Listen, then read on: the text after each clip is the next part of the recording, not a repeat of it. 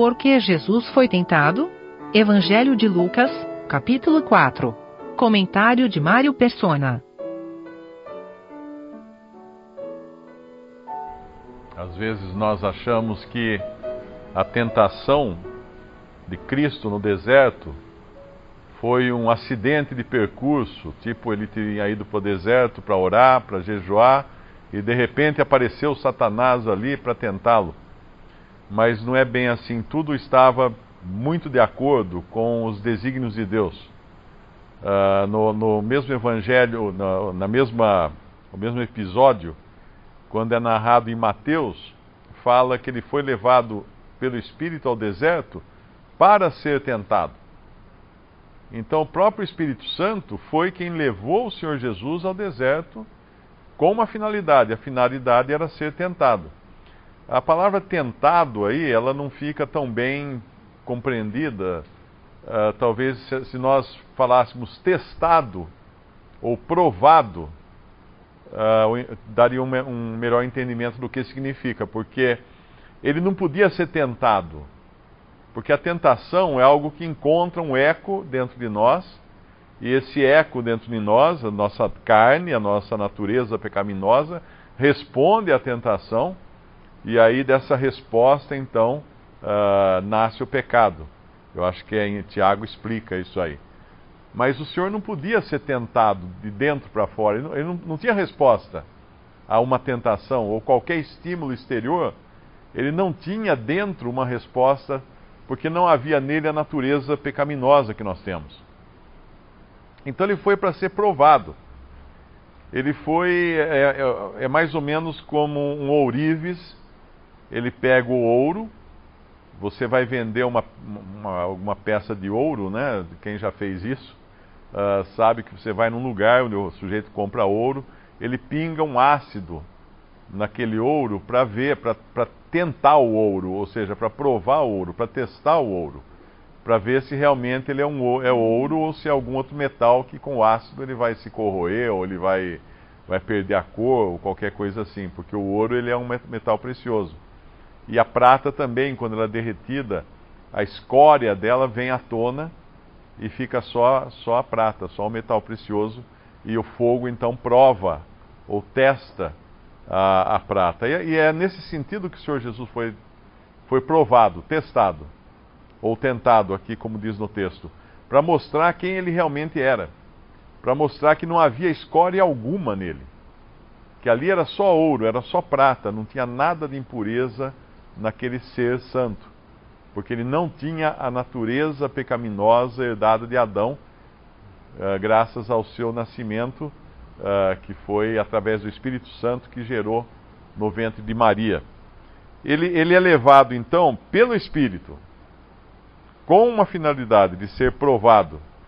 E ele vai agora passar por três lugares aqui. A tentação começa no deserto, que é um lugar onde não existe nada. Depois a, a tentação, ou a aprovação, ou a prova, passa a ser numa alta montanha, num alto monte que é o melhor lugar para você enxergar as coisas.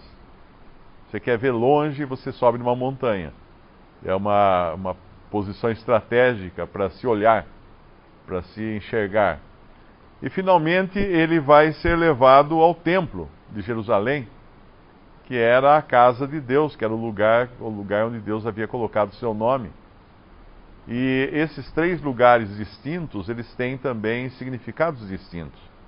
Primeiro, Satanás começa a tentar o Senhor uh, usando, ele percebe uma necessidade, claro, o Senhor ficou 40 dias e 40 uh, ah, noites sem comer coisa alguma, e aqui não diz, mas no Evangelho de Marcos diz que as, as, ele ficou em meio às feras que havia no deserto, então o deserto tem animais selvagens, tem animais peçonhentos, e ele estava ali no meio de todos esses, mas eles não faziam mal algum ao Senhor, porque ele havia criado todos esses animais.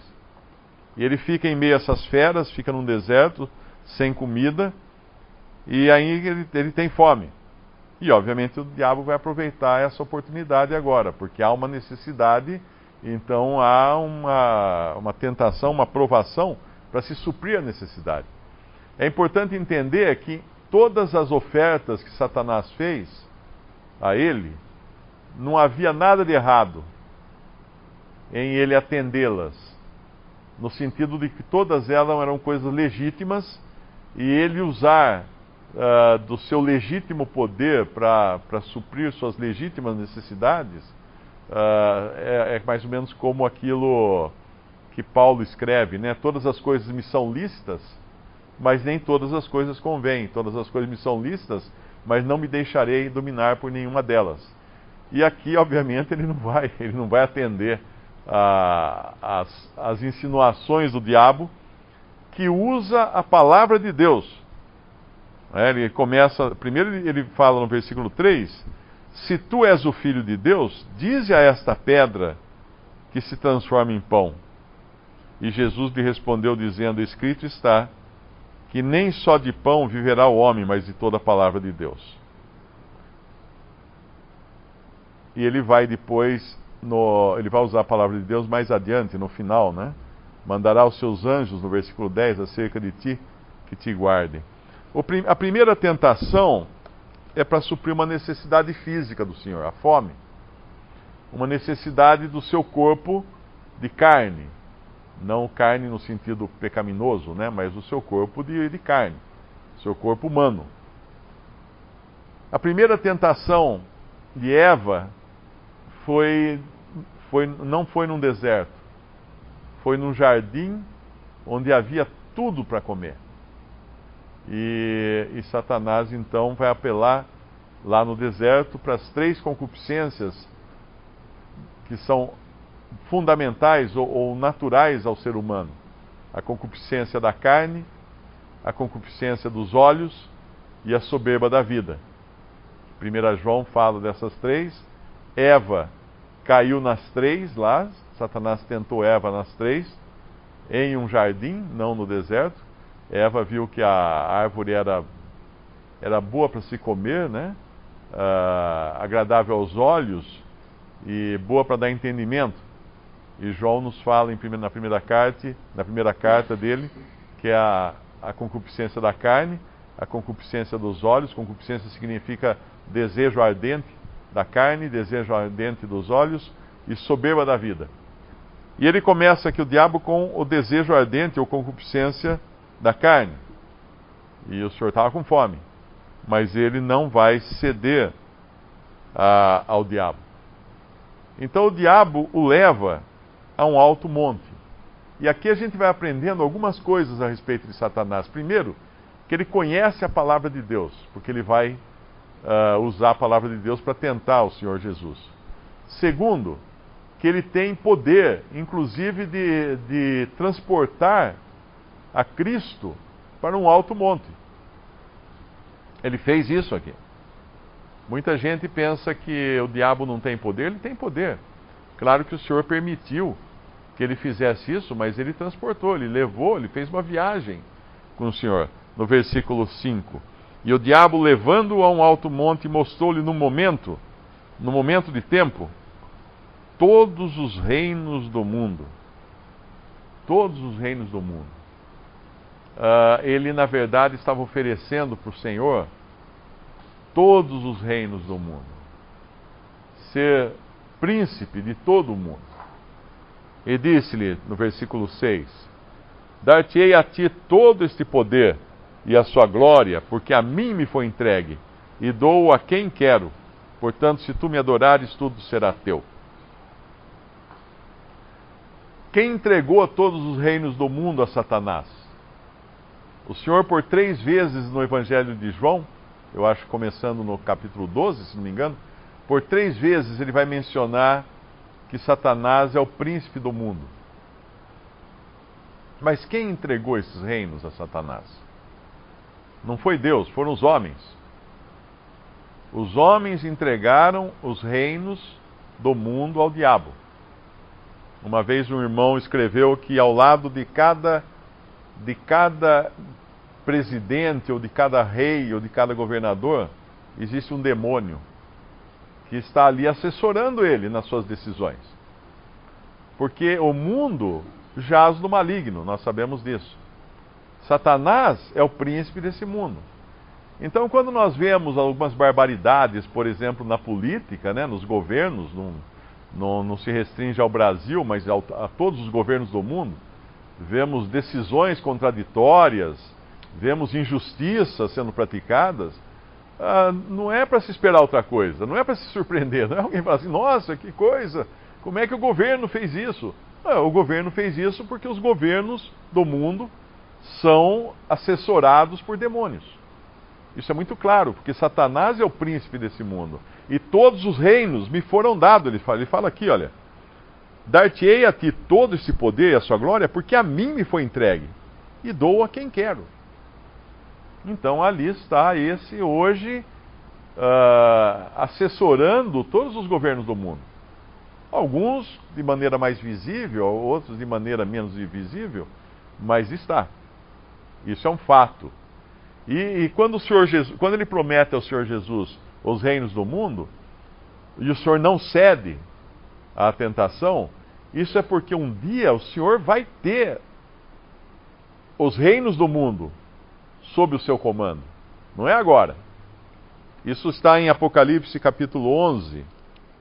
Apocalipse 11, versículo 15. Ali diz assim: E tocou o sétimo anjo a sua trombeta, e houve no céu grandes vozes que diziam: Os reinos do mundo vieram a ser de nosso Senhor e do seu Cristo, e ele reinará para todo sempre. É muito claro aqui que isso é um evento futuro ainda, quando os reinos do mundo serão de nosso Senhor Jesus Cristo. Mas aqui Satanás oferece isso, é a segunda tentação. A primeira foi para satisfazer a concupiscência da carne, a segunda ele põe num alto monte para ele poder enxergar todos os reinos do mundo e toda a glória desses reinos, que deve ter sido uma visão magnífica que o Senhor enxergou, e mesmo assim ele não cede, ele sabe que não era ali o momento dele uh, ter todos os reinos do mundo. Esse, essa passagem é muito boa também para a gente aprender que os fins não justificam os meios. Muitas vezes nós podemos ser tentados a cortar caminho, a pegar atalhos para chegar a uma finalidade que é justa, boa, uh, honesta, correta, uh, e achando, não, mas se, se é para chegar nisso, então vamos fazer de qualquer jeito, porque o fim vai ser bom. Não. O Senhor Jesus ele vai fazer nos meios que estavam designados para ele. O terceiro, o ter, a terceira tentação, a terceira prova, ele leva o Senhor, no versículo 9, a Jerusalém e pô-lo sobre o pináculo do templo. Mais uma viagem, aqui patrocinada pelo diabo, transportando o Senhor para o pináculo do templo. Ele foi levado até o deserto pelo Espírito Santo mas agora ele é levado para esses diferentes lugares pelo diabo. E lá de cima ele fala: Se tu és o filho de Deus, lança-se daqui abaixo. E essa era uma tentação também para o Senhor, porque não havia nada de errado em ele cumprir o que Satanás sugeria, que era de ordenar os anjos que o, que o no versículo 10, porque está escrito: Mandarás aos seus anjos acerca de ti que te guardem. Ele podia mandar. Como quando ele estava na cruz, ele podia pedir legiões de anjos que descessem e tirassem ele dali. Ele podia, ele tinha poder para isso. Mas ter poder não significa que usar esse poder é correto em certas circunstâncias. Lá em Malaquias, no capítulo 3 de Malaquias, Malaquias eu acho que é o último livro da Bíblia, né? É, do Velho Testamento, obrigado. É o último livro do Velho Testamento, é Malaquias. Uh, capítulo 3, versículo 1. Eis que eu vi, envio o meu anjo, que preparará o caminho diante de ti, e de repente virá ao seu templo o Senhor, a quem vós buscais, o anjo do concerto, a quem vós desejais. Eis que vem, diz o Senhor dos Exércitos. O Senhor podia pensar assim: bom, acabo de aparecer de repente no templo. Não seria essa a oportunidade dele mostrar o seu poder? Com essa aparição repentina dele, no pináculo do templo? Não. Não. Não seria justo que ele pedisse aos, aos anjos que, que, que, o, que o sustentassem ali, que o segurassem, e ele se lançando do pináculo do templo? Seria o momento para que toda a multidão visse ele fazer isso? Seria a maior exibição que ele poderia fazer? Seria essa? Não. Porque ele fala muito claro: não tentarás ao Senhor teu Deus, no versículo 12. Ele não ia se exibir, o Senhor nunca fez nada para se exibir. Nenhum dos milagres que ele fez tinha objetivo de se exibir, mas tinha objetivo de ajudar as pessoas. Ele não tinha objetivo de se exibir. Não era a hora ainda dele aparecer como Cristo vindo aos judeus, vindo ao templo de Jerusalém. Chegaria a hora dele fazer isso, mas não era agora. Então, primeiro ele foi tentado com a concupiscência da, da carne, para atender sua fome, tentado com a concupiscência dos olhos, pra, quando viu todos aquela, aqueles reinos magníficos e todo o poder que eles tinham, e tentado agora para buscar prestígio ou soberba da vida, para ser visto pelos homens. Mas ele resistiu também. E ele sai dessa, dessa tentação no versículo 13, acabando o diabo toda a tentação, ausentou-se dele por algum tempo e no Evangelho de Marcos ou Mateus, se não me engano, acho que é Mateus, vem os anjos e passam a servi-lo depois disso. Eu vi um comentário que o, um soldado hoje das forças aliadas lá no Afeganistão, ele tem a roupa dele é uma fortuna tudo que ele carrega naquela roupa, todos os apetrechos e coisa para visão noturna, aquela arma que ele leva, colete à prova de bala, GPS, tem um monte de coisa. E, e, é um custo alto, altíssimo agora, um soldado, ao, contrário da Segunda Guerra Mundial, que ele ia lá com um fuzil e só. Então ele está totalmente equipado para enfrentar os inimigos. E nós, nesse mundo, fomos equipados. Deus, Deus não deixou a gente pelado aqui. Muitas pessoas falam, ah, e agora? O que, como é que eu vou fazer para enfrentar essa situação? Uh, 2 Pedro, capítulo 1. Nosso tempo terminou rapidamente, só para lembrar o versículo. Versículo 3, 2 Pedro 1, 3. Visto como o seu divino poder nos deu tudo. Nos deu algumas coisas? Não nos deu tudo o que diz respeito à vida e piedade pelo conhecimento daquele que nos chamou por sua glória e virtude, pelas quais ele nos tem dado grandíssimas e preciosas promessas, para que por elas fiqueis participantes da natureza divina, havendo escapado da corrupção que pela concupiscência há no mundo. E vós também, pondo nisto mesmo toda a diligência, acrescentai à vossa fé a virtude, a virtude a ciência, a ciência a temperança, a temperança a paciência, e a paciência a piedade, e a piedade o amor fraternal, e o amor fraternal a caridade.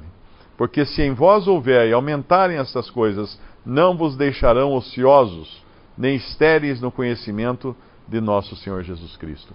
Então nós estamos mais equipados do que um soldado na, na guerra lá no deserto, com tudo o que é necessário para a vida e piedade. O problema é que às vezes nós enfiamos a mão na bolsa para pegar a pedra que é necessária naquele momento.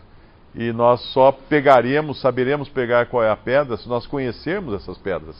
Se nós conhecermos a palavra de Deus, se nós estivermos habituados a tirar da palavra de Deus coisas velhas e coisas novas, né, como diz naquela passagem do Evangelho. E isso se faz uh, se encharcando da palavra. Um, irmão uma vez escreveu que nós devemos ler a palavra de Deus até que os nossos pensamentos sejam formados por elas. Porque aí, numa qualquer situação que vier, imediatamente virá à nossa mente como lidar com aquela situação segundo a palavra de Deus, como fez o Senhor Jesus aqui na tentação.